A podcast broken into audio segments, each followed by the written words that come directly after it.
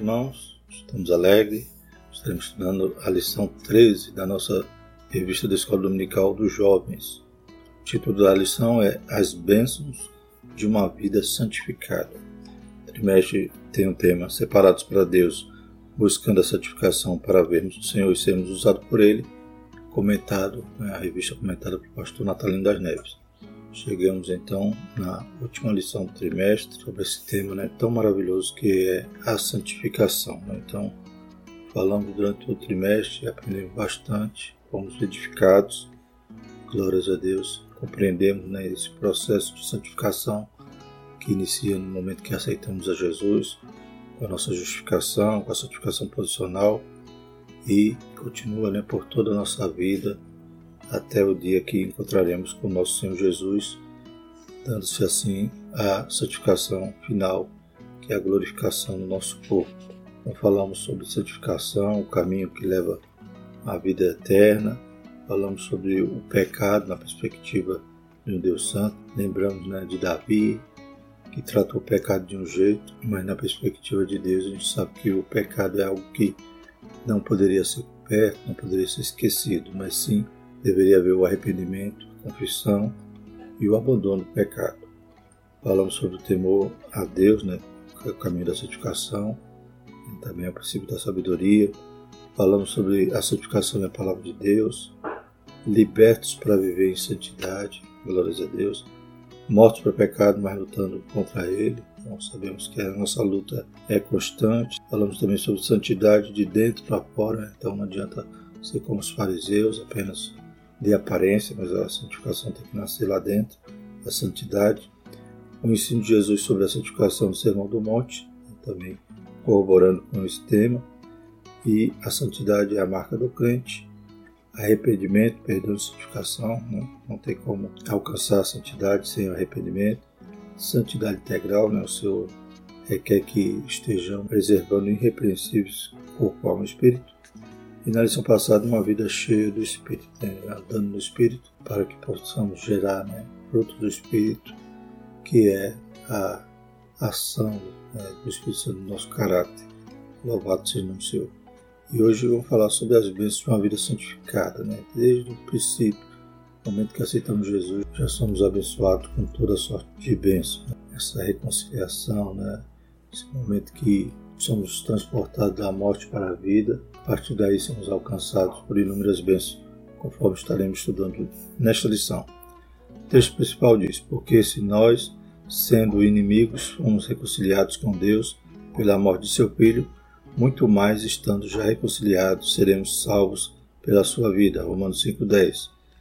Resumo da lição: a justificação pela plena obra de Cristo, aliada à santificação, garante bênçãos e paz. Então, o fato né, do Senhor Jesus ter nos substituído né, no castigo, diz lá em Isaías 53, 4, 5, né, verdadeiramente Ele tomou sobre si as nossas enfermidades e as nossas dores levou sobre si. E nós o reputávamos por aflito, ferido de Deus e oprimido.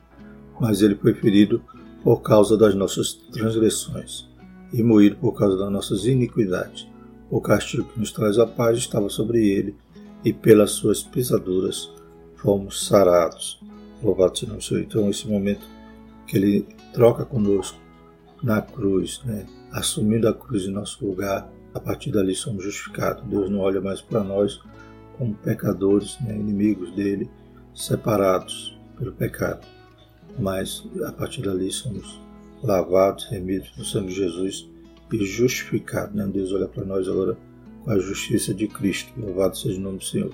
Os objetivos da nossa lição é mostrar as bênçãos da paz com Deus, compreender a bênção da alegria da salvação como fruto do Espírito durante as tribulações e explicar a bênção da salvação e da santificação final. Na revista do Mestre, na orientação pedagógica, tem um quadro falando sobre a santificação, né? a santificação posicional, que é o evento passado, nascimento espiritual, a salvação da pena do pecado. Está lá em Efésios 2, 8 9. Eu fui salvo, e diz assim, porque pela graça sois salvo por meio da fé, e isso não vem de vós, é dom de Deus, não vem das obras para que ninguém se glorie. Então, esse é o evento passado, né, ou a santificação posicional, quando o Senhor nos salva pela graça. E também há a consagração do corpo. Então, a partir do momento que experimentamos essa salvação posicional, nosso corpo também passa a ser consagrado. Né?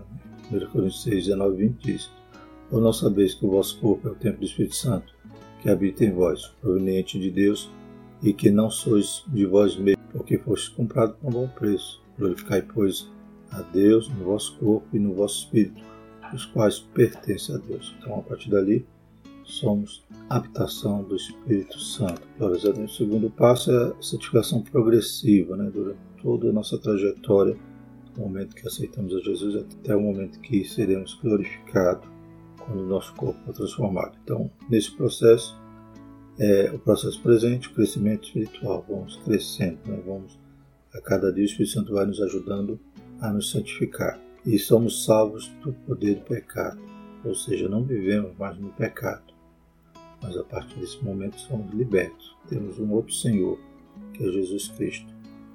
E em Tiago 1,21 diz: Eu estou sendo salvo. Né? Então, na posicional eu fui salvo, né?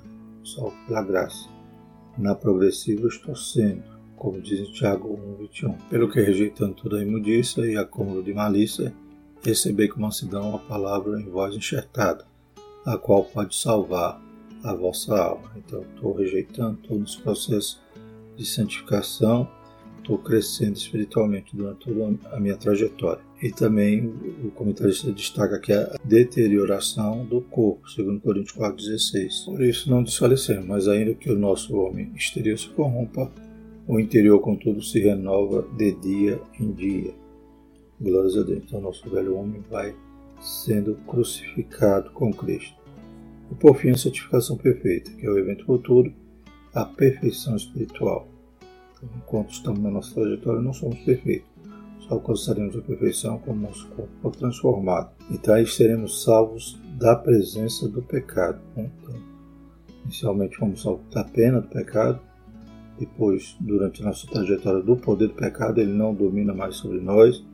Sabe que não vivemos mais no pecado, o pecado pode ser Pode acontecer que ainda somos pecadores, mas não vivemos no pecado. E por último, somos salvos então da presença do pecado, porque o nosso corpo já não peca mais, será transformado. E o texto bíblico é 1 Tessalonicenses 5,9: Eu serei salvo, que diz: Porque Deus não nos destinou para ira, mas para a aquisição da salvação por nosso Senhor Jesus Cristo. E teremos por fim né, a redenção do corpo. Então, o corpo começa tornando-se habitação, né? sendo consagrado, comprado com preço caro. Durante o processo, ele vai sendo crucificado, né? vai havendo a corrupção do exterior, mas o interior vai a cada dia se renovando. Por fim, a redenção. E não só ela, mas nós mesmos, que temos as primícias do Espírito, também gememos em nós mesmos, esperando a adoção, a saber, a redenção do nosso corpo. Então, esse quadro é bem sugestivo, né? Ele resume então esse processo da nossa santificação. Texto bíblico se encontra em Romanos 5, de 1 a 11. Sendo, pois, justificado pela fé, temos paz com Deus por nosso Senhor Jesus Cristo, pelo qual também temos entrada pela fé a esta graça, na qual estamos firmes e nos gloriamos na presença da glória de Deus. E não somente isso, mas também nos gloriamos nas tribulações, sabendo que a tribulação produz a paciência e a paciência a experiência, e a experiência a esperança. E a esperança não traz confusão, porquanto o amor de Deus está derramado no nosso coração pelo Espírito Santo que nos foi dado. Porque Cristo, estando nós ainda fracos, morreu a seu tempo pelos ímpios, porque apenas alguém morrerá por um justo, pois poderá ser que pelo bom alguém ouse morrer. Mas Deus prova o seu amor para conosco em que Cristo morreu por nós, sendo nós ainda pecadores. Logo, muito mais agora, sendo justificados pelo seu sangue, seremos por ele salvos da ira. Porque se nós, sendo inimigos, fomos reconciliados com Deus pela morte de seu Filho, muito mais estando já reconciliados, seremos salvos pela sua vida. E não somente isso, mas também nos gloriamos em Deus, por nosso Senhor Jesus Cristo, pelo qual agora alcançamos a reconciliação. Bendito é o Senhor. A introdução diz o seguinte: Após a santificação inicial, que se dá por meio da justificação e regeneração, o crente ressurge para uma nova vida. Essa mudança proporciona alguns benefícios que são concedidos por Deus, como por exemplo a paz com o Senhor, o acesso à graça e a esperança da glorificação final, a alegria da salvação que fortalece o cristão nos momentos de tribulações e sofrimento e a salvação presente que garante a santificação final. Então, é aberto né, acesso a inúmeras bênçãos espirituais a partir do momento que aceitamos a Cristo. Paz, o próprio acesso à graça, esperança da glorificação, alegria da salvação e o fortalecimento né, no momento das tribulações e sofrimentos. O primeiro tópico é, fala sobre as bênçãos da paz com Deus. O primeiro subtópico, a graça da paz com Deus. Então, esse é o primeiro, é a primeira bênção elencada aqui em Romanos 5. Pois estavam, éramos inimigos de Deus, né? então estávamos separados. A palavra de Deus diz que a única coisa que faz separação entre Deus e o homem é o pecado. Glórias a Deus. E o pecado então é removido. Essa barreira é removida, essa parede é derrubada. Porque o Senhor, então, através do seu sangue, nos purifica de todo pecado. É, então ele nos justifica. Então Deus olha para nós e não olha mais como um ex-pecador, mas olha como um justo. Aleluia, baseado na expiação que o Senhor Jesus fez por nós. E a partir do momento que, pela graça, somos salvos, né, mediante a fé, ou seja, em determinado momento, Deus é, reaviva nosso livre-arbítrio, que só faz escolher coisa errada. Né, a gente percebe quando gente vai pregar o Evangelho, as pessoas ouvem, ouvem, mas endurece o coração, rejeitam a graça. Mas em determinado momento o Espírito Santo nos alcançou, nos convenceu, aleluia, e mediante a fé a gente aceitou a graça. A partir dali, daquele momento, temos paz com Deus.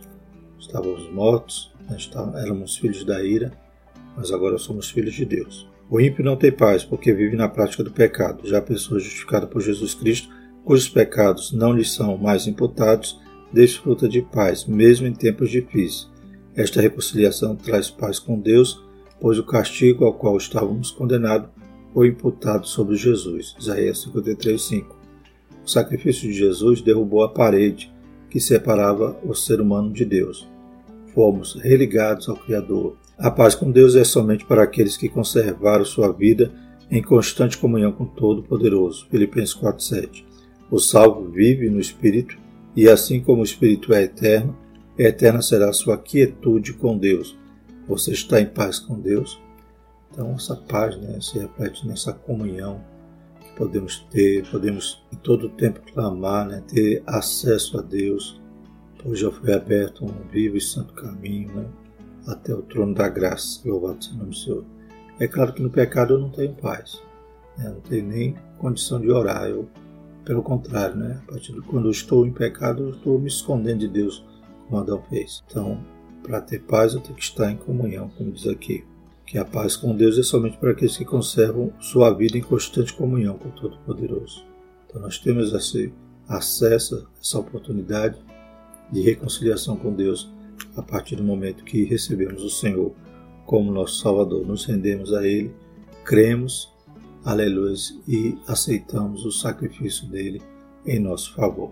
Aceitamos a verdade que a morte na cruz foi eficaz para, aleluia, pagar todo o meu pecado. Louvado seja o nome do Senhor. E me assegurar agora o ingresso né, ao povo de Deus.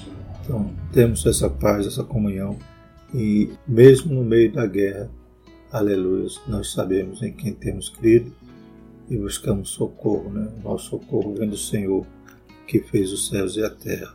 Não poderia ter esse acesso se eu ainda andasse em pecado, se eu vivesse no pecado. Glórias a Deus. Mas a partir do momento que cremos no Senhor Jesus, passamos a ser a habitação do Espírito de Deus. Então, ó, que privilégio, né? E que símbolo maior de reconciliação pois o Espírito Santo vem morar em nós. Segundo subtópico, a bênção do acesso constante à graça de Deus. Romanos 5.2. Somente Jesus pode redimir o pecador de sua condição e o santificar. Romanos 3.24, que diz, sendo justificados gratuitamente pela sua graça, pela redenção que há em Cristo Jesus. O pecado conduz à morte, à opressão debaixo da culpa e à solidão espiritual. Mas a justificação se aplica à justiça para a vida eterna por meio de Cristo. Né? Então o pecado nos faz né, separar de Deus. Causa né, essa opressão debaixo da culpa, do remorso e também a solidão. Não tem a quem clamar. Como já falamos, né, as pessoas tendem a se esconder de Deus quando estão ali debaixo desse jugo, né, ou quando sente que ofenderam a Deus. Até mesmo o cristão, né? até mesmo aquele que nasceu de novo, que não deveria estar vivendo pecado, mas quando peca, sente todo esse efeito né, da opressão debaixo da culpa, solidão espiritual. Em contrapartida, né, a justificação aplica a justiça para a vida eterna. Semelhantemente, a vitória de Cristo sobre a morte por meio da sua ressurreição, os que foram justificados e santificados pela graça também ressuscitaram para a vida eterna. Efésios 2,6 A graça de Deus é alcançada somente pela fé. Ela fortalece o crente para que o pecado não tenha mais domínio sobre ele. Romanos 6, 14 e 15. Somos o que somos pela graça de Deus. Por isso devemos ser gratos a Ele por tudo. Né? Claro que não vamos imputar a nossa condição de paz, né? a nossa condição de estar agora ressuscitado com Cristo, a nossas obras. Né? Então, Romanos, inclusive, vai tratar sobre isso. Capítulo 4 vai falar de Abraão, que ele creu nisso, lhe foi imputado por justiça. Então, se fosse pelas obras, ele receberia alguma coisa em relação à dívida. Deus teria dívida com ele. Mas Deus nos dá todas as coisas pela graça. Louvado seja o nome do Senhor. Não merecíamos, continuamos não merecendo nada. Terceiro subtópico, a bênção da esperança da glória de Deus. Romanos 5.2, a parte B. É, lendo aqui Romanos 5.2 diz, pelo qual também temos entrada pela fé a esta graça, na qual estamos firmes, e nos gloriamos na esperança da glória de Deus. Então, recapitulando as bênçãos que por hora estudamos, né? a paz com Deus, com reconciliado, temos acesso à graça, né? tudo é pela graça, tudo é favor imerecido, e também temos agora uma esperança né? no futuro. Louvado seja o do Senhor. Então, né? assemelha-se à questão da santificação posicional, quando o Senhor nos tira de filhos da ira para agora filhos de Deus, santificação progressiva, né? ou seja, Baseado nessa graça, temos acesso constante à graça de Deus e à esperança da glória, ou seja, futuro, né? Aleluia, a nossa bendita esperança. As pessoas justificadas e santificadas são bem-aventuradas, pois nela repousa a grande esperança da manifestação da glória de Deus. Tito 2,13. Diferente daqueles que vivem distante do Senhor e são alimentados por alegrias, motivações e perdas. Né? Então, o salvo em Cristo, ele tem uma perspectiva, aleluia, excelente, né? E tem, aleluia, na expectativa da glória do Senhor, ou seja, do arrebatamento da igreja, do nosso encontro com Cristo, tribunal de Cristo, das bodas do Cordeiro, aleluia, do juízo que virá sobre essa terra, do reino milenial que o Senhor reinará nesta terra e, por fim, novos céus e nova terra. Então, essa glória toda, aleluia, já está impressa no nosso coração, a bendita esperança que aguardamos da qual nós estamos ansiosos, aguardando esses maravilhosos momentos. Já quem não está em Cristo não tem perspectiva, né? não sabe nem o que vai acontecer após a morte. E a Bíblia deixa bem claro, né?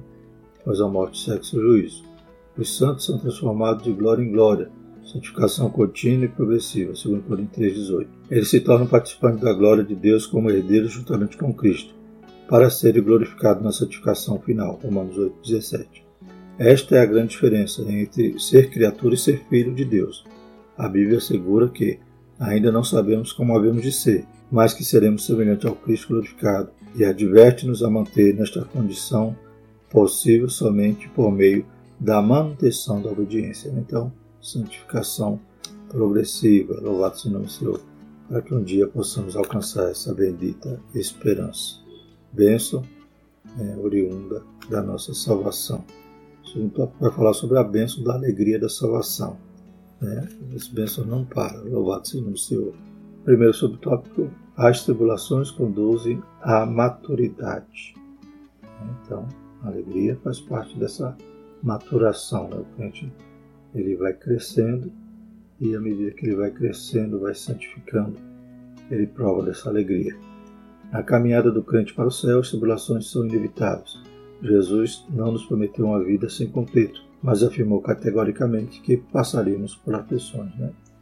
Então, coloca por terra né, toda a teologia da prosperidade, todo o evangelho coach, prega né, que o homem é o centro de tudo, né? o homem é o alvo de, de Deus, né? Deus, que essa vida terrena então tem que ser só vitoriosa. Né? A teologia da prosperidade prega, né? se estiver doente, está em pecado, se é pobre, está em pecado. Não, Jesus já tinha nos dito, nos alertado que no mundo teríamos aflições. A diferença é que nós, em meio às aflições, podemos estar animados, ter bom ânimo, porque o Senhor está conosco. Ele não engana seus seguidores.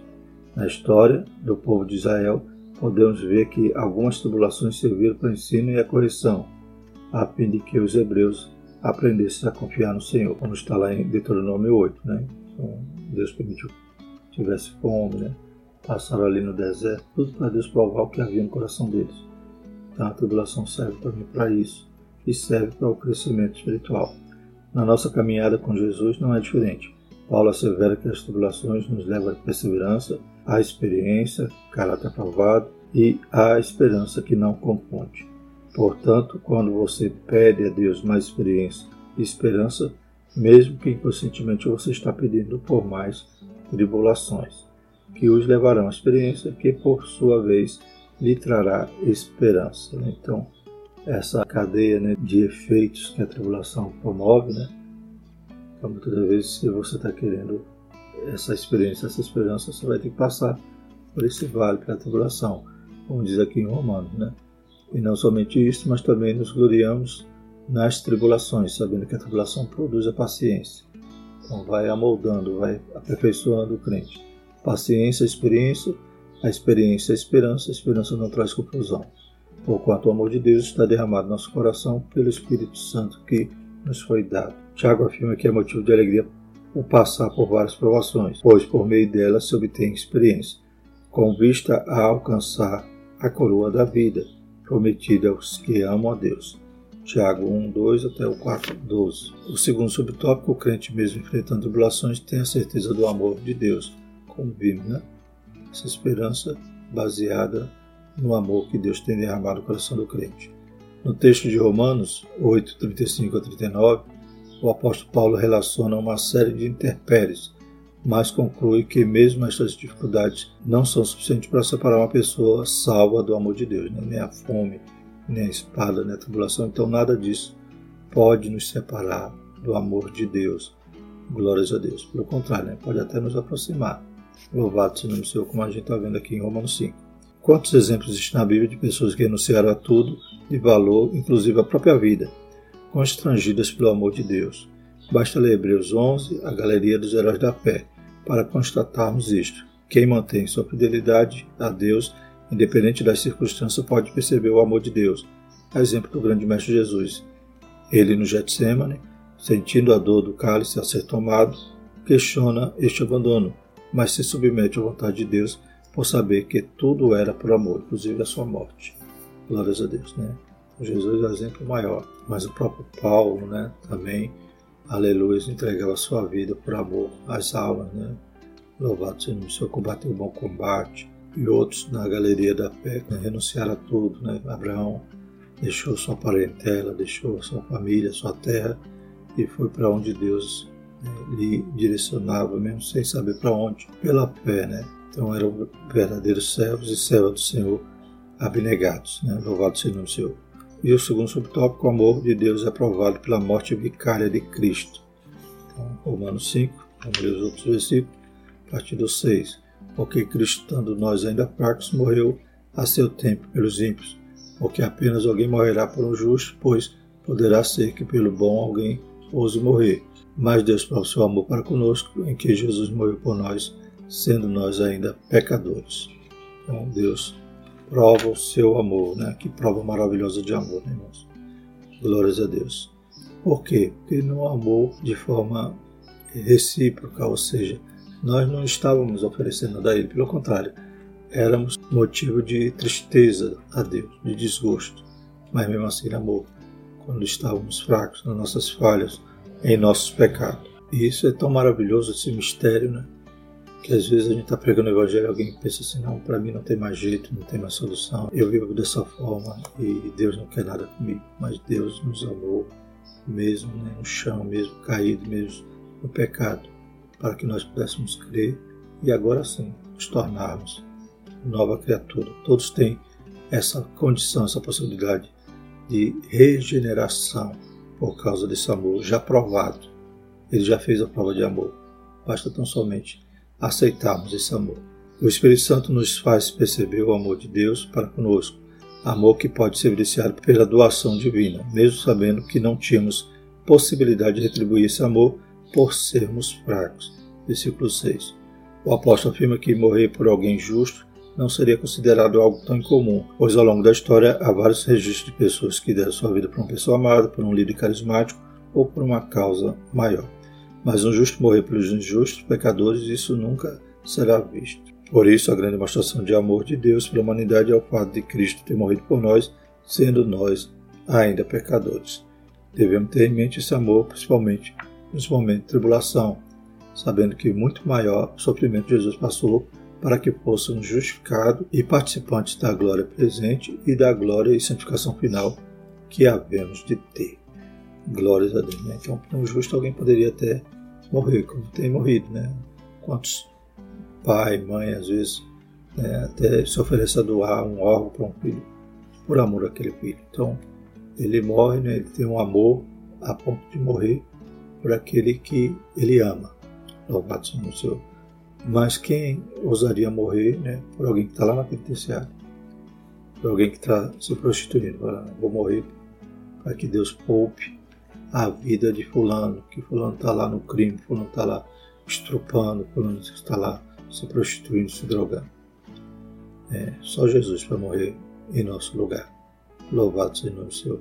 E como diz o comentarista, lembremos-nos disso no momento da dor da tribulação, sabendo que Jesus já ofereceu, aleluia, que ele tinha de maior para nos salvar, para termos vida eterna. Se Deus já nos deu seu próprio Filho, porque nos desesperamos né, em momento de aflição, de dor. Aleluia. Se nós temos crido em um Deus vivo, um Deus poderoso, em um Deus que está no controle de todas as coisas e que, aleluia, já nos provou o seu amor e já tem feito tantas coisas, né? Quando a gente olha para trás, a gente vê toda a sorte de bênçãos que o Senhor teria amado sobre nossas vidas.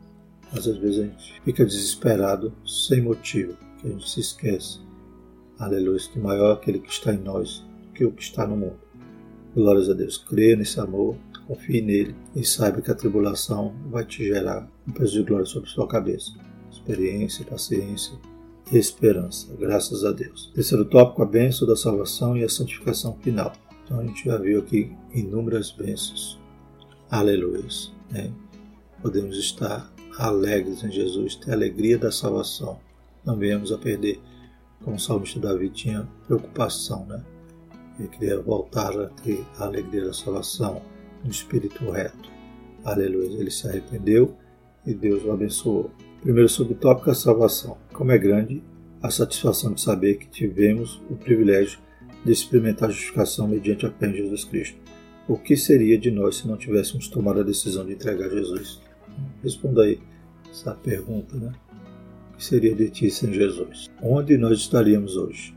Quem nós seríamos? certamente não seríamos melhor do que somos, e acima de tudo continuaríamos na condição de pecadores condenados ao julgamento do dia da ira de Deus, na condição de inimigos dele. Romanos 5:9. É, então, ser Jesus não tinha como ser melhor, né? ainda que você né, estudasse, aprendesse ou buscasse alguma filosofia, outra ciência para tentar né, ser uma pessoa melhor, de forma alguma você seria melhor do que com Jesus, porque com Jesus você está limpo, está lavado, remido, aleluia, está selado para o dia maravilhoso que Jesus voltará para nos buscar. E sem Jesus, ainda que você seja o mais caridoso da terra, o mais piedoso, você está fadado a se encontrar com Deus vestido com trapos de imundícia e não ter nenhuma justificativa para fugir da ira de Deus, pois ainda está carregando seus pecados. Só com Jesus que ele troca o nosso fardo. Mateus 11, 28. Vinde a mim todos os que estão cansados e oprimidos, e eu vos aliviarei. Tomai sobre vós o meu fardo, o meu jugo, que é leve e suave. e aprender de mim que sou manso de coração. Só em Jesus a gente tem essa oportunidade. Sem Jesus, pode ser o mais elevado espiritualmente, entre aspas, né? através das ciências, das filosofias do mundo, mas ainda é um pecador sobrecarregado. Paulo afirma que fomos reconciliados com Deus quando ainda éramos seus inimigos devido ao nosso pecado, mas fomos reconciliados gratuitamente, sem nenhuma condição prévia, a não ser a fé em Jesus. Algumas pessoas se esquecem da maior bênção que já recebemos. Seja grato a Deus por sua salvação e não se esqueça de nenhum dos seus benefícios. Alguém talvez esteja orando, pedindo alguma coisa a Deus, o Senhor não me ouve, Ele já te deu algo tão precioso, tão caro, e às vezes a gente se esquece de agradecer pela nossa salvação. As demais coisas, né? O Senhor acrescenta quando nós buscamos, priorizamos o reino de Deus. Segundo subtópico, a salvação mantida pela santificação. A gente está olhando agora para a bênção futura, né? A nossa santificação final. Glórias a Deus. Salvação Agora, para que ela seja mantida, não é aquela história de uma vez salvo, salvo para sempre, isso aí né, não tem respaldo bíblico, mas a Bíblia, pelo contrário, ela vai sempre nos alertar, né? guarda o que tem, porque ninguém toma a coroa. Né? Aquele que for fiel até a morte né, receberá a coroa da vida. Então, a gente percebe que existe uma perseverança, uma necessidade de perseverança para não perder. E como é que eu faço isso? É, sendo santo salvação mantida pela santificação. Paulo demonstrou sua gratidão pela mudança que o encontro com Cristo provocou em sua vida. A mudança de vida deu a ele uma convicção que o ajudou a superar as dificuldades. Antes de conhecer Cristo, ele tinha uma posição privilegiada, junto à elite do judaísmo, que era almejada por muita pessoa. Né? Então ele era fariseu, aprendeu ali aos pés de Gamaliel, um dos maiores né, mestres daquela época, né? tinha ali acesso né, a todo o Sinédrio, né? eles confiavam nele, deu carta, cartas a ele para ele sair prendendo os crentes.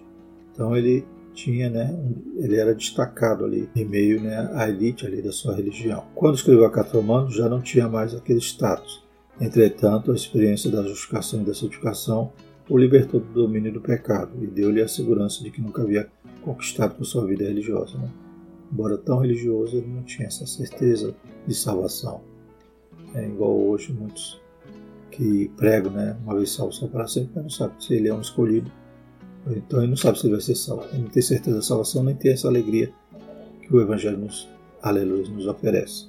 Glórias a Deus. Mas Paulo, a partir do momento que conhece Jesus, sabe que é pela fé, aleluia, reconhece que, que as bênçãos né, da salvação, como está aqui sendo apresentada em Romanos 5, aleluia, isso lhe dava segurança certeza, aleluia, ele podia passar por naufrágio, por açoite, por prisões, que ele não desanimava, porque ele sabia, aleluia, que a coroa da justiça lhe estava reservada. Agora sim, isso ele conseguiu pela graça, pela revelação de Jesus Cristo, e não da religião. A garantia da salvação, presente da comunhão com Deus, proporciona ao apóstolo a convicção pouco antes de sua morte de ter combatido o bom combate e guardar a fé. Aleluia. Né? Então ele teve a certeza de que ele fez o certo, conforme a palavra de Deus, conforme as revelações que Jesus lhe dava, glórias a Deus, né? a sua inspiração que o Espírito Santo lhe proporcionou escrever cartas às igrejas, orientando-as. Então ele tinha certeza que tinha combatido o bom combate. Ele não foi atrás de filosofia de homens, ele não foi atrás né, de religiões criadas pelos homens para tentarem aleluia, religar a Deus. Mas ele foi atrás do próprio Senhor Jesus, que é o único que pode nos reconciliar com Deus de forma plena, de forma verdadeira. Glórias a Deus. Então ele disse lá em 1 Timóteo 4, 6 e 7: Combati o bom combate, né, percorri a carreira, guardei a fé, e agora estava lhe reservada né, a coroa da justiça. Reservada não somente a ele, mas a todos aqueles que amam né, a vinda do Senhor Jesus.